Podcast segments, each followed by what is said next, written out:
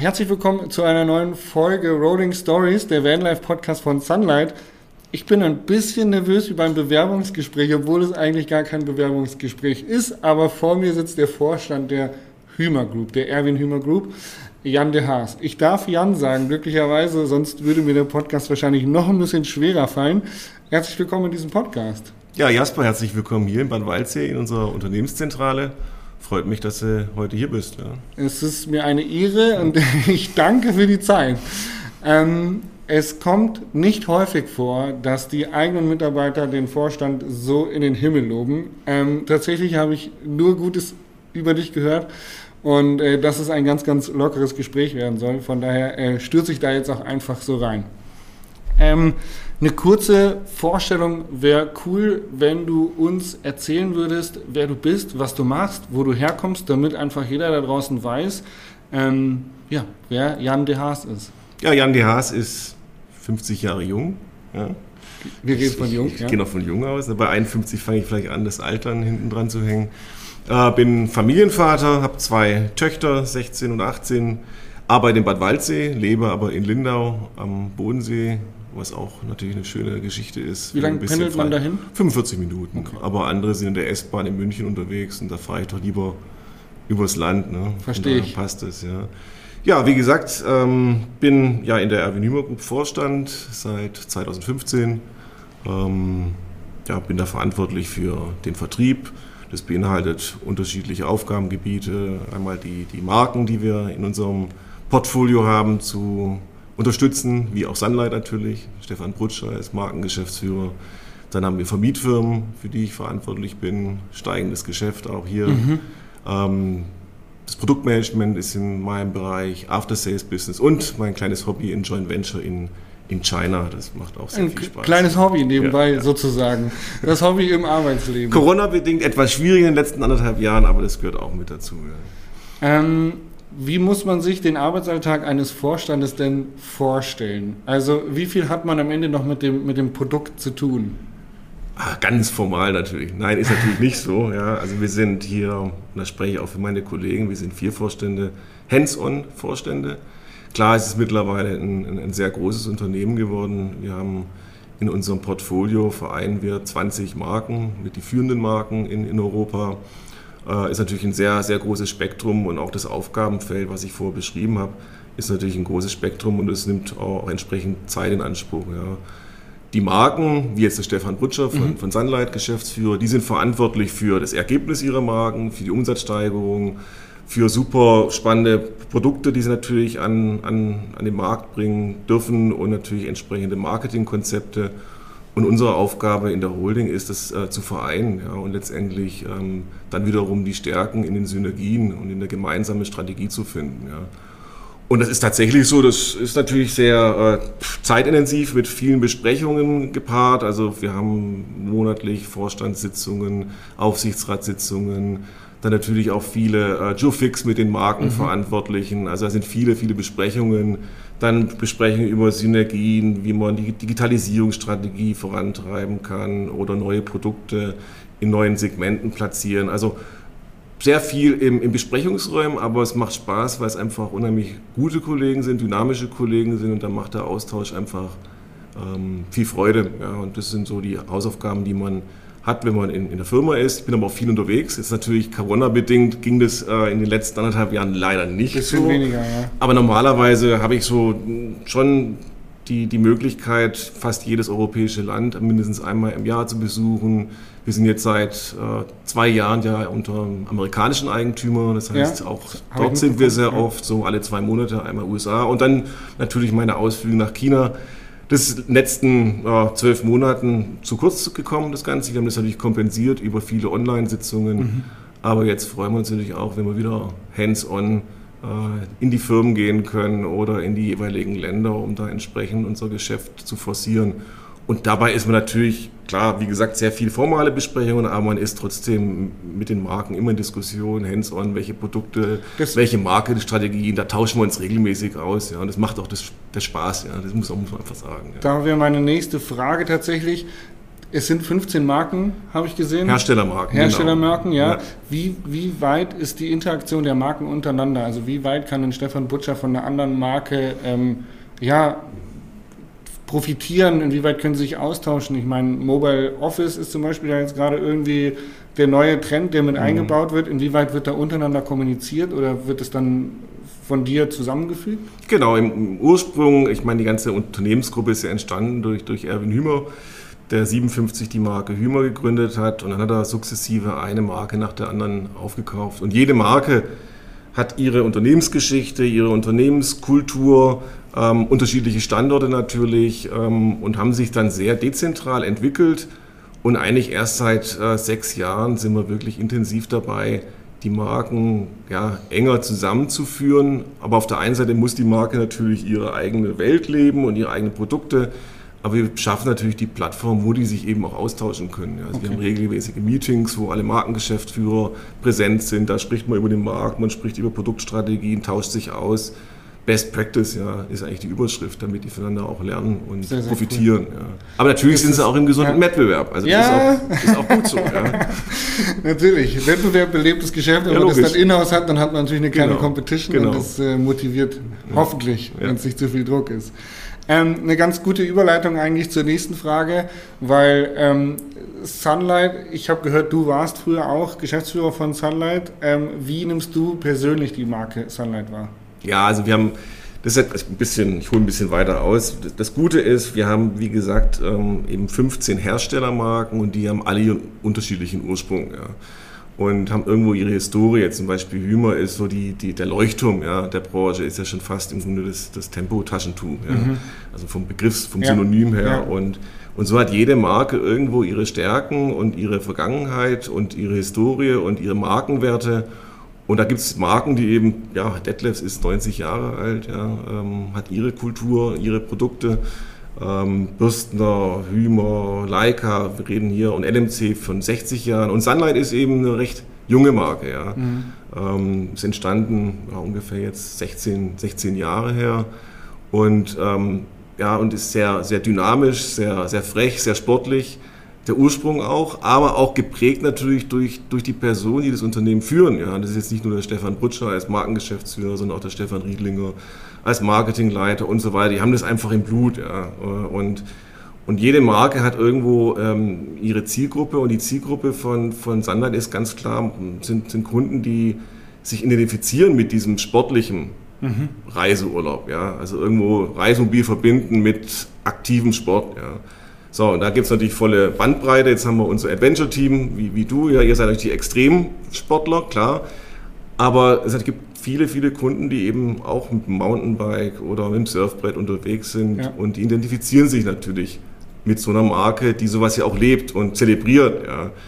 Und, und es ist auch wichtig so, weil ähm, durch, durch die ganzen ja, Adventure-Team-Members bekommt die Marke auch viel Feedback. Ja. Mhm. Ähm, ja, kommt sicherlich aus einer Reise. Woche mit dem Ero Etaler einen Podcast aufgenommen, dem Snowboard-Profi. Genau. Ja, auch sehr, sehr spannend, äh, wie er das Campen betrachtet und ja. welche Vorteile es für ihn bringt. Ja. Genau, und das ist so, für, für das, dafür, steht, dafür steht Sunlight. Und äh, so eine, äh, als ich damals, was schon angesprochen, ich war äh, in Italien Geschäftsführer von der Marke Leica, also eine italienische Marke. Ja. Und irgendwann kam der Vorstand und sagte so, ja, ob ich nicht doch zusätzlich könnt ja pendeln, noch äh, die Verantwortung für das sogenannte Entry-Level übernehmen. Davon ist auch Sunlight äh, eine Marke und dann haben wir uns eben Gedanken gemacht, weil die Marke sehr stark im Wachstum war damals schon, mhm. angesiedelt in Isni.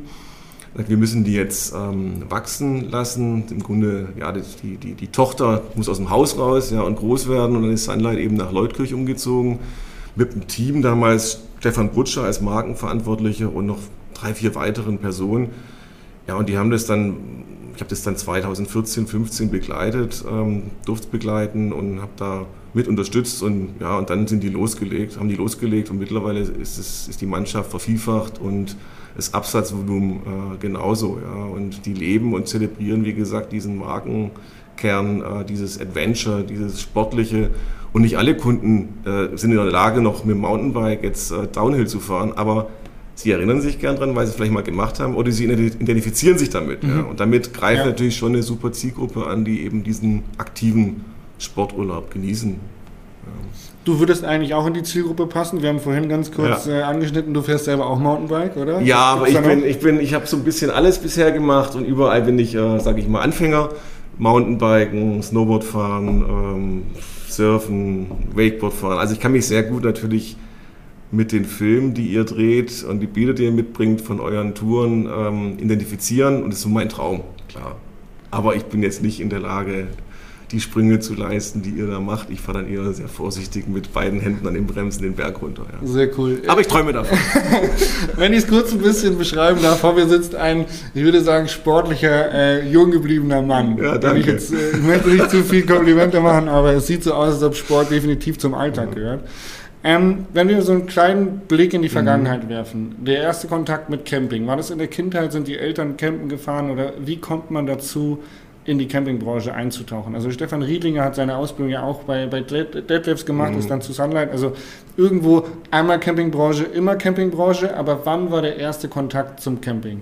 Also das war nicht so, ich war erst in einer anderen Branche, aber ich greife ein bisschen weiter zurück. Wo waren meine ersten Erfahrungen im Camping? Also ich bin nicht mit meinen Eltern zusammen, haben keinen Campingurlaub äh, gemacht, da war meine Mutter äh, dagegen. Das ja. ist, äh, muss man letztendlich einen Konsens finden. Aber ich hatte Kontakt relativ jung äh, und zwar war ich BMX-Freak ja, mit 13, 14 Jahren und dann sind wir immer mit einem Freund und den Eltern äh, sind wir ein paar Mal mit dem Wohnmobil, das war damals in Niesmann-Bischof, ein Clou von Niesmann-Bischof, sind wir auch nach Hockenheim zum Beispiel, da war ein BMX-Rennen. Ja.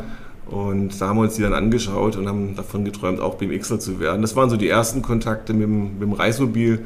Und dann während dem Studium haben wir uns äh, Reisemobile gemietet, äh, meistens dann irgendwie zu zehn mit einem Reisemobil, noch Begleitauto und dann haben wir in der Nebensaison in Südfrankreich irgendwo gecampt und in Zelten und im Fahrzeug geschlafen. Das waren so die Berührungspunkte mit dem Reisemobil. Was im Prinzip eigentlich wie immer den, die, das Grundding vom Campen äh, ja, aufzeigt, ist die Freiheit, oder? Genau, Freiheit, Flexibilität, ja. dahin zu reisen, wo man gerade Lust drauf hat oder wo das Wetter auch schön ist. Genau, einfach mal nach dem Wetterbericht genau, fahren.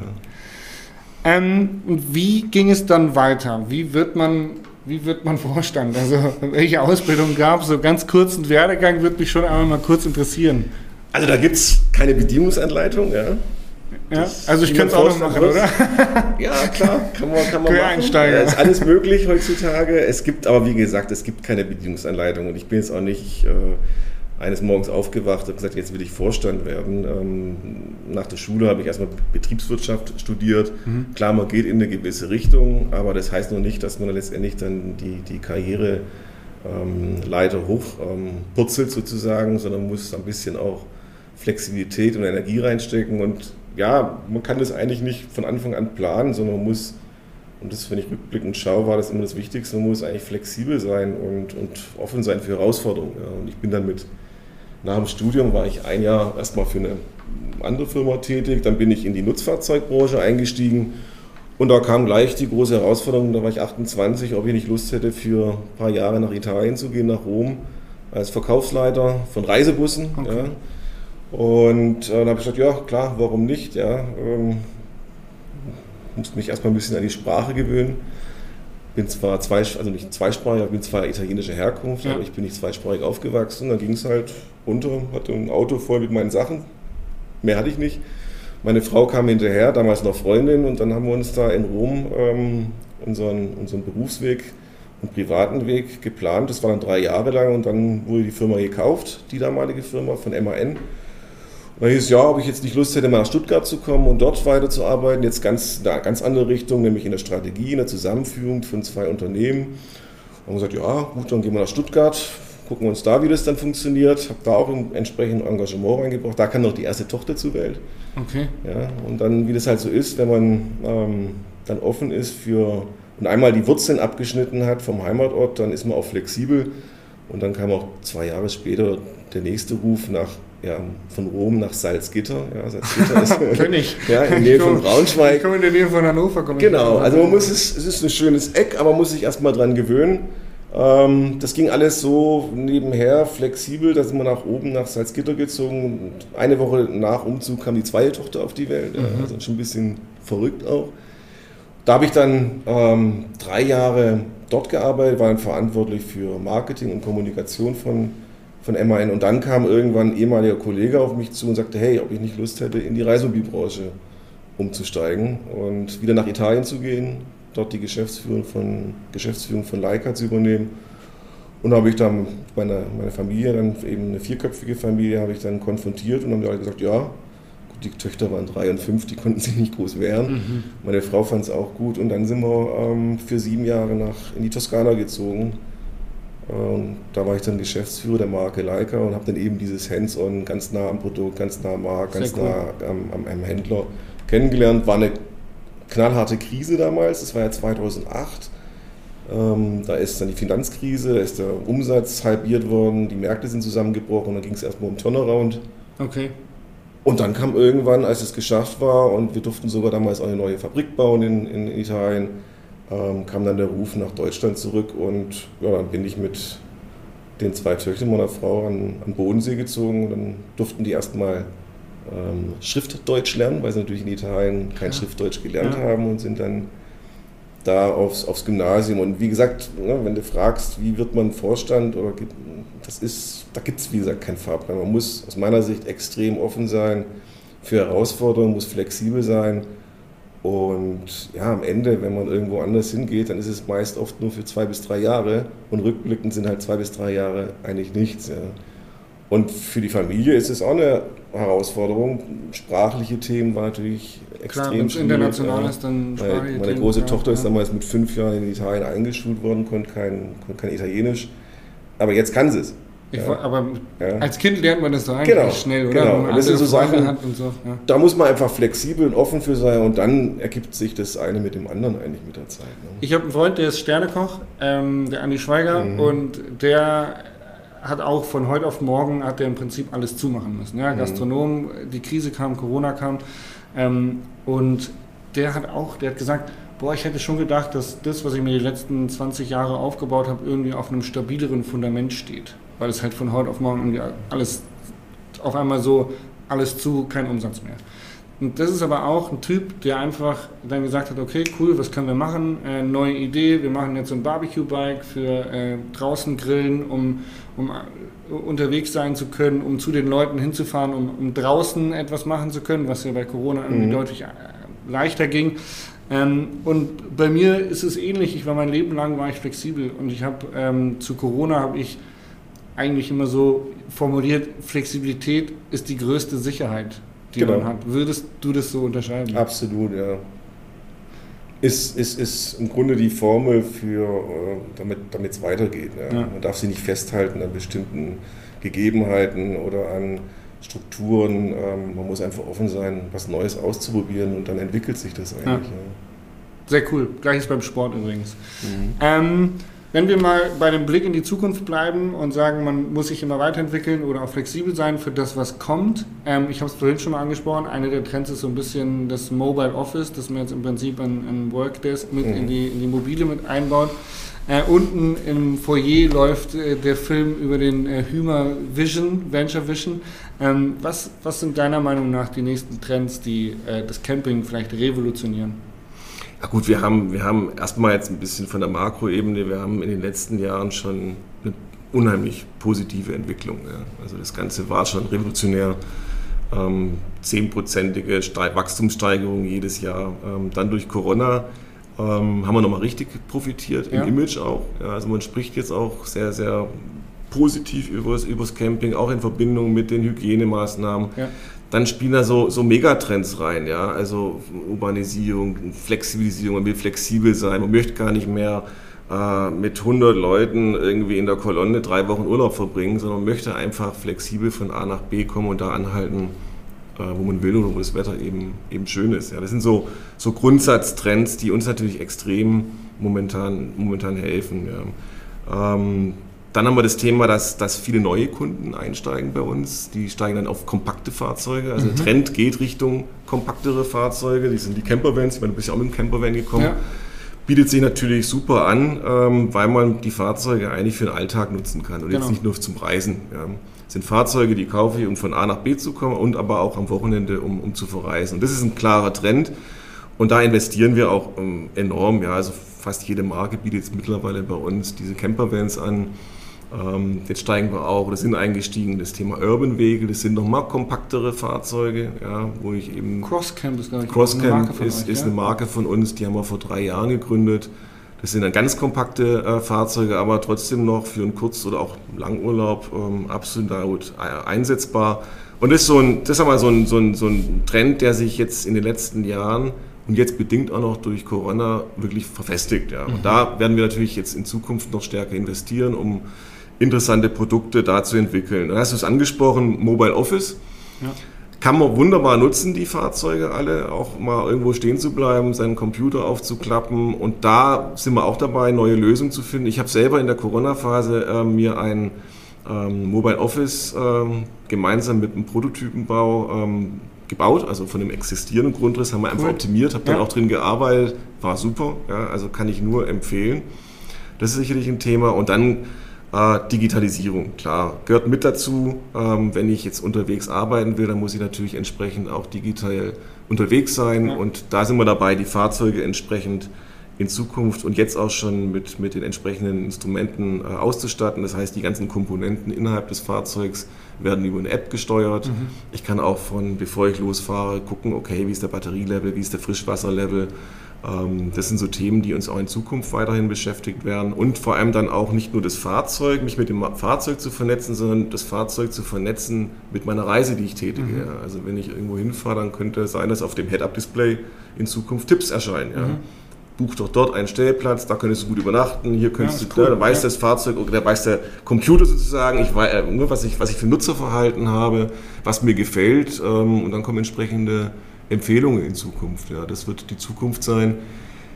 Dann das ganze Thema Komfort ist wichtig für unsere Fahrzeuge ähm, und auch ja, Design spielt eine große Rolle. Wenn man so in die Fahrzeuge der letzten vor, vor fünf oder zehn Jahren schaut, dann war es schon, sage ich mal, das Holz sehr ausgeprägt. Mittlerweile haben wir halt auch ähm, Grautöne, wie man es auch im modernen Möbelbau oder im, im, Architektur kennt. Wirklich schicke und moderne Fahrzeuge, das wird auf jeden Fall zunehmen. Dann kommt das Thema Elektrifizierung, mit dem wir uns das beschäftigen meine werden. Nächste Frage ja, also das ist eine große Herausforderung, nicht nur ja. für uns. Es ist ja viele Branchen hängen davon ab. Wir beziehen ja unsere Chassis von OEMs, aber machen uns natürlich selber auch Gedanken, was bedeutet eigentlich ein Reisemobil oder ein Caravan, wenn mal noch mehr Elektrofahrzeuge oder Hybridfahrzeuge unterwegs sind. Wir haben da einen Caravan entwickelt, der eine ähm, elektrisch angetriebene Hinterachse, also Achse hat, um so entsprechend das Elektrofahrzeug zu unterstützen. Haben da auch schon erste Testfahrten ja. gemacht. Und das gleiche auch fürs Reisemobil. Ja. Also wir sprechen auch mit den OEMs und sagen, wir brauchen entsprechende Hybridlösungen. Ja. Elektrische äh, angetriebene Reisemobile ist momentan noch ein Reichweitenthema, wird aber in ein paar Jahren kein, kein Thema mehr sein. Und dann kommt noch das i-Tüpfelchen, ja, sprechen ja auch alle davon. Viele Fahrzeuge sind ja schon teilautonom unterwegs. Aber wenn irgendwann mal das autonome Fahren kommt, ähm, dann ist es natürlich für uns auch eine Riesenchance, weil ich kann natürlich dann den Urlaub schon ja, während der Fahrt Entspannter beginnen. ja, definitiv. Entspannter beginnen und lass mich zumindest mal auf Teilstrecken auf der Autobahn oder so weiter von A nach B bringen. Und das sind schon viele Herausforderungen technischer Hinsicht, was die Innovationen angeht, aber auch viele Chancen für unsere Branche, für unsere Reiseform. Ja. Was ist dein persönliches Lieblingsfahrzeug? ich habe viele. nicht, nicht, für die Rennstrecke, nicht für die Autobahn, sondern Reisemobil. Ja, das ist schon klar. Nein, also das letzte, was ich jetzt ausprobiert habe, das muss ich echt sagen, hat, mir, hat mich sehr gepackt, äh, war ein, ich sage jetzt nicht welche Marke, wir sprechen heute über Sandlight, war kein Sandlight in dem Fall. Ja. ja ähm, war ein 190 PS starker ähm, Allrad angetriebenes Fahrzeug, ähm, hochgebockt, also richtiger so ein SUV für, für Reisemobilisten und da fängst du an, nicht nur frei zu träumen, sondern du stellst dir vor, wie du nach Afrika, durch mhm. Afrika fährst oder was. Und ja. das ist schon nochmal richtig cooles Freiheitsgefühl. Ja. So, Ob man es macht, ist was anderes. ja, aber das ist dann so, das Nonplusultra. Ja. ja. Und das ist so ein bisschen so ein Fahrzeug. Und dann, welches Fahrzeug ich natürlich auch klasse fand, war aber nur ein, ein Prototyp, war natürlich der Adventure Van von, von Sunlight. Ja. Mhm. Also allein die Winch oben auf dem Dach und und Hast du es mal ausprobiert? Warst du mal Wakeboard oder so? Nee, mit dem Fahrzeug nicht. Also das, das, aber das, äh, das stelle ich mir schon noch vor. Also ich ja. werde es auf jeden Fall irgendwann versuchen. Ja. Ja, ich würde mich freuen, vielleicht kann ich mitkommen. Ja, klar. also machen. die YouTube-Videos, die sind klasse, wie die das da gedreht haben, wie die da den, den Bach runterfahren und ähm, das Fahrzeug verkörpert so wirklich voll die, die, die Sunlight-Gene. Ja. Aber ist natürlich schon sehr speziell, klar. Aber mit Abstand äh, das. Coolste, was ich bis jetzt gesehen habe an Campervans. Absolut. Ähm, was war mit Abstand dein lustigstes Reiseerlebnis? Natürlich im Reismobil. Ne? Ja? Da Bitte, gibt's- ich da bitte, wir bleiben. Ja, da gibt es ein paar. Ich meine, ich habe natürlich dann, äh, als ich in die Reisemobilbranche eingestiegen bin, da fahren wir sehr oft dann ähm, in Italien und auch in der Schweiz und Deutschland dann Heimatbesuche haben im Reisemobil gemacht. Und äh, ein, ein sehr lustiges Ereignis war, da sind wir dann Freitagabends äh, für einen Wochenendtrip losgefahren in, in Florenz. Und ich war ziemlich müde von der Woche und ja, wir sind dann irgendwie so 40 Kilometer weit gekommen und das kommt, da kommt die Flexibilität. Da kommen, wir fahren jetzt nicht bis ins Meer, wir halten einfach an. Monteriggione, das ist ein schönes mittelalterliches Dorf in, in, in, in der Toskana und haben wir auf den Gemeindeparkplatz gehalten. Ja. Sind dann durchs Dorf, haben ein bisschen Käse und so gekauft, Wein, haben dann mit den Kindern Picknick unten gemacht auf dem Parkplatz und dann haben wir gesagt, komm, wir fahren jetzt nicht weiter äh, und übernachten dort. Und ja, am nächsten Morgen sind wir wach geworden und dann war der Markt um uns herum aufgebaut. Mitten auf dem Markt gestanden. mitten auf dem Markt gestanden. Die haben uns schön schlafen lassen und dann äh, verweilten wir dann bis, ja, ich glaube 13 Uhr oder so war der Markt zu Ende, dann konnten wir weiterreisen. Aber das war natürlich ein riesen aha Ah, sehr, sehr cool. Also wir hatten Sehr echt cool. riesen Spaß dabei und ja, da gibt es schon noch so ein paar andere Ereignisse, die auch ähm, zum Schmunzeln geführt haben danach. Ja. Aber äh, beeindruckend, dass euch keiner verjagt hat. Ja, die Italiener sind da flexibel. Die haben gesagt, okay, komm, lass den stehen, der stört uns nicht. Und die haben es drum gebaut. Ja. Das ist, das ist auch wieder Thema Flexibilität. Klar. Großes Vorbild, wunderbar. ähm, wenn wir jetzt beim Reiseerlebnis bleiben und beim Schmunzeln bleiben, was war denn so dein Albtraum, das schlimmste Reiseerlebnis, aber ähm, dabei auch noch ein bisschen beleuchten, welche Learnings du daraus ziehen konntest? Ach, so richtigen Albtraum hatte ich überhaupt nicht. Ne? Man muss schon, klar, die Flexibilität, ähm, man muss ja schon ein bisschen planen. Ja. Ja. Aber man muss auch cool dabei bleiben. Und wir haben auch auf den Strecken übernachtet, äh, auf einer, einer Autobahnraststätte, wo nebendran der Zug vorbeigefahren ist, die Autobahn, Flughafen war im Grunde auch in der Nähe. Da, das sind so Learnings, da lachst du drüber und das sind so Learnings, da sagst du, okay, da, da planst du halt dann vielleicht beim nächsten Mal doch ein äh, bisschen besser. Aber wie gesagt, das waren keine schlimmsten. Auch nett war, da sind wir mit einem Prototyp äh, nach, nach, nach Südtirol auf die Seiser Alm. Und ähm, ja, war natürlich auch wieder direkt vom Büro ins Fahrzeug und dann bin ich noch kurz zu Obi, habe Stühle gekauft und Tisch, ne, so eingepackt, vollkommen unvorbereitet. Und dann kamen wir auf den Campingplatz. Die erste Frage, die meine Tochter stellt, ja, warum haben die alle so gelbe Teile unter den Reifen? Das waren die Unterlegteile, um das Oh, Fahrzeug ja. zu nivellieren. Mhm. Ja gut, wir lagen halt dann eine Woche schief. Ja. Aber auch nicht dramatisch. äh, Und an der ersten Nacht kam der Sturm und der, die, die Stühle und der, der Tisch, den ich bei Obi gekauft habe, die waren dann weggefegt am nächsten Morgen. Aber wie gesagt, das ist nichts Schlimmes. Da, das gehört einfach. Also ein bisschen Planung sollte man trotzdem. Okay, solange, solange die Familie das auch so sieht, es kann ja, Ja, mal ja. gerne sein, dass dann jemand super Im Nachhinein schon, zwischendurch kann es schon mal stressiger werden. Äh, wunderbar. Ich bin mit meinem Latein am Ende. Ich würde eigentlich noch gerne äh, tatsächlich gerne auch noch ein paar private Fragen stellen, wenn ich darf.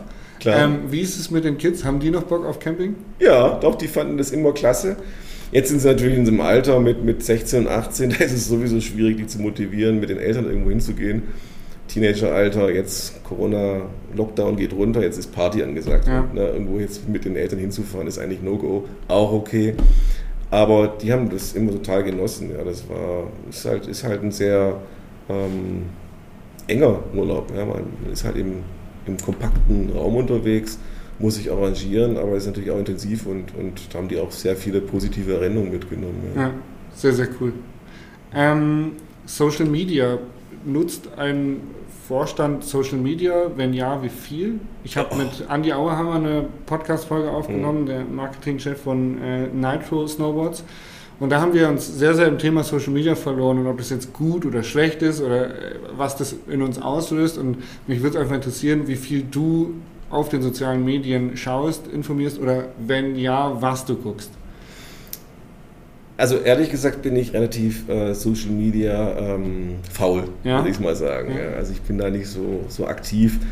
Ich würde auch nie Bilder aus meinem Urlaub posten oder Ja. so. Ja, das ist einfach, ja, das ist, mein Ding. Ja, das muss ich jetzt nicht unbedingt äh, teilen. Bin auch irgendwann mal aus Facebook ausgestiegen. Äh, Habe ich auch schon überlegt. Ja, nein, das war, das war so eine Situation, wo Freunde Bilder reingetaggt haben oder wie das einmal heißt, ja, und das fand ich nicht so lustig, und dann bin ich einfach wieder raus. Aber auf der anderen Seite nutze ich natürlich schon auch ähm, Social Media, um mich, um mich zu informieren, ja, ähm, Informationen von Unternehmen zu bekommen. Klar, LinkedIn, Xing, solche Themen, da bekommt man nicht viel mit, was so andere Branchen an Neuigkeiten reinbringen. Ist auch wichtig, sich dazu zu informieren. Und natürlich auch ist es ein wichtiges Medium für uns, um mit den Kunden in, in Kontakt zu treten. Mhm. Ähm, die das gerne nutzen, die sich gerne da austauschen. Ähm, von daher ist das die, die Zukunft und vielleicht muss ich einfach mal wieder ein bisschen weniger äh, Social Media Frau persönlich sein. Okay, aber es wird dir dann auch zugetragen, oder? Ja, du hast dann ja, ja, quasi deine Leute, die dann auch dir sagen, hey, schau mal hier klar, und schau mal da. Klar, klar. Cool. Ähm, du hast vorhin darüber gesprochen, dein, deine, dein Joint Venture Hobby ist so ein bisschen eingeschlafen. Ist das jetzt deine nächste Reiseplanung oder stehen andere Urlaubspläne? Ja, aktuell können wir noch gar nicht äh, nach China reisen. Ähm, jetzt denke ich mal, im, im, im Herbst werde ich wieder wenn jetzt nicht irgendwie die, die Corona-Inzidenz nach oben geht, werde ich viele Länder besuchen. Es ist auch wichtig, dass man wieder vor Ort ist, einfach am Puls des Geschehens, ähm, um zu sehen, wie der Markt sich entwickelt. Natürlich kriegt man das immer die Informationen, aber es tut einfach auch gut, ja. direkt mit den Händlern vor Ort zu sprechen über das Marktgeschehen und es ist enorm wichtig. Also von daher plane ich da ab, ab September wieder entsprechend auf Tour zu gehen. Ja. Cool. Ja. Also einfach tatsächlich eher Geschäftsreisen und nicht privat. Genau, Geschäftsreisen. Ja. Ja. Nee, privat, äh, wie gesagt, wenn man am Bodensee lebt, da nutzen wir dann die freien Tage, uns dort cool. ja. zu verbringen. Das Paradies vor der Haustür. Genau. Cool. Ähm, vielen lieben Dank für deine Zeit. Das, Gerne. Äh, ich, ich wäre jetzt am Ende, wenn du nichts mehr loswerden möchtest oder keine Gegenfragen hast. Ja, erstmal viel, hat Spaß gemacht. Vielen Dank für den Podcast. Ähm, macht Spaß, sich mit, mit dir auszutauschen. Ja dynamischer Mountainbiker, der Sunlight-Fan ist und das ist natürlich klasse. Ja. ja. Vielen Dank fürs Zuhören, äh, liebe Zuhörer da draußen. Wir wünschen euch allzeit gute Fahrt ähm, und äh, schöne Erlebnisse. Danke fürs Zuhören. Ciao. Ja, vielen Dank.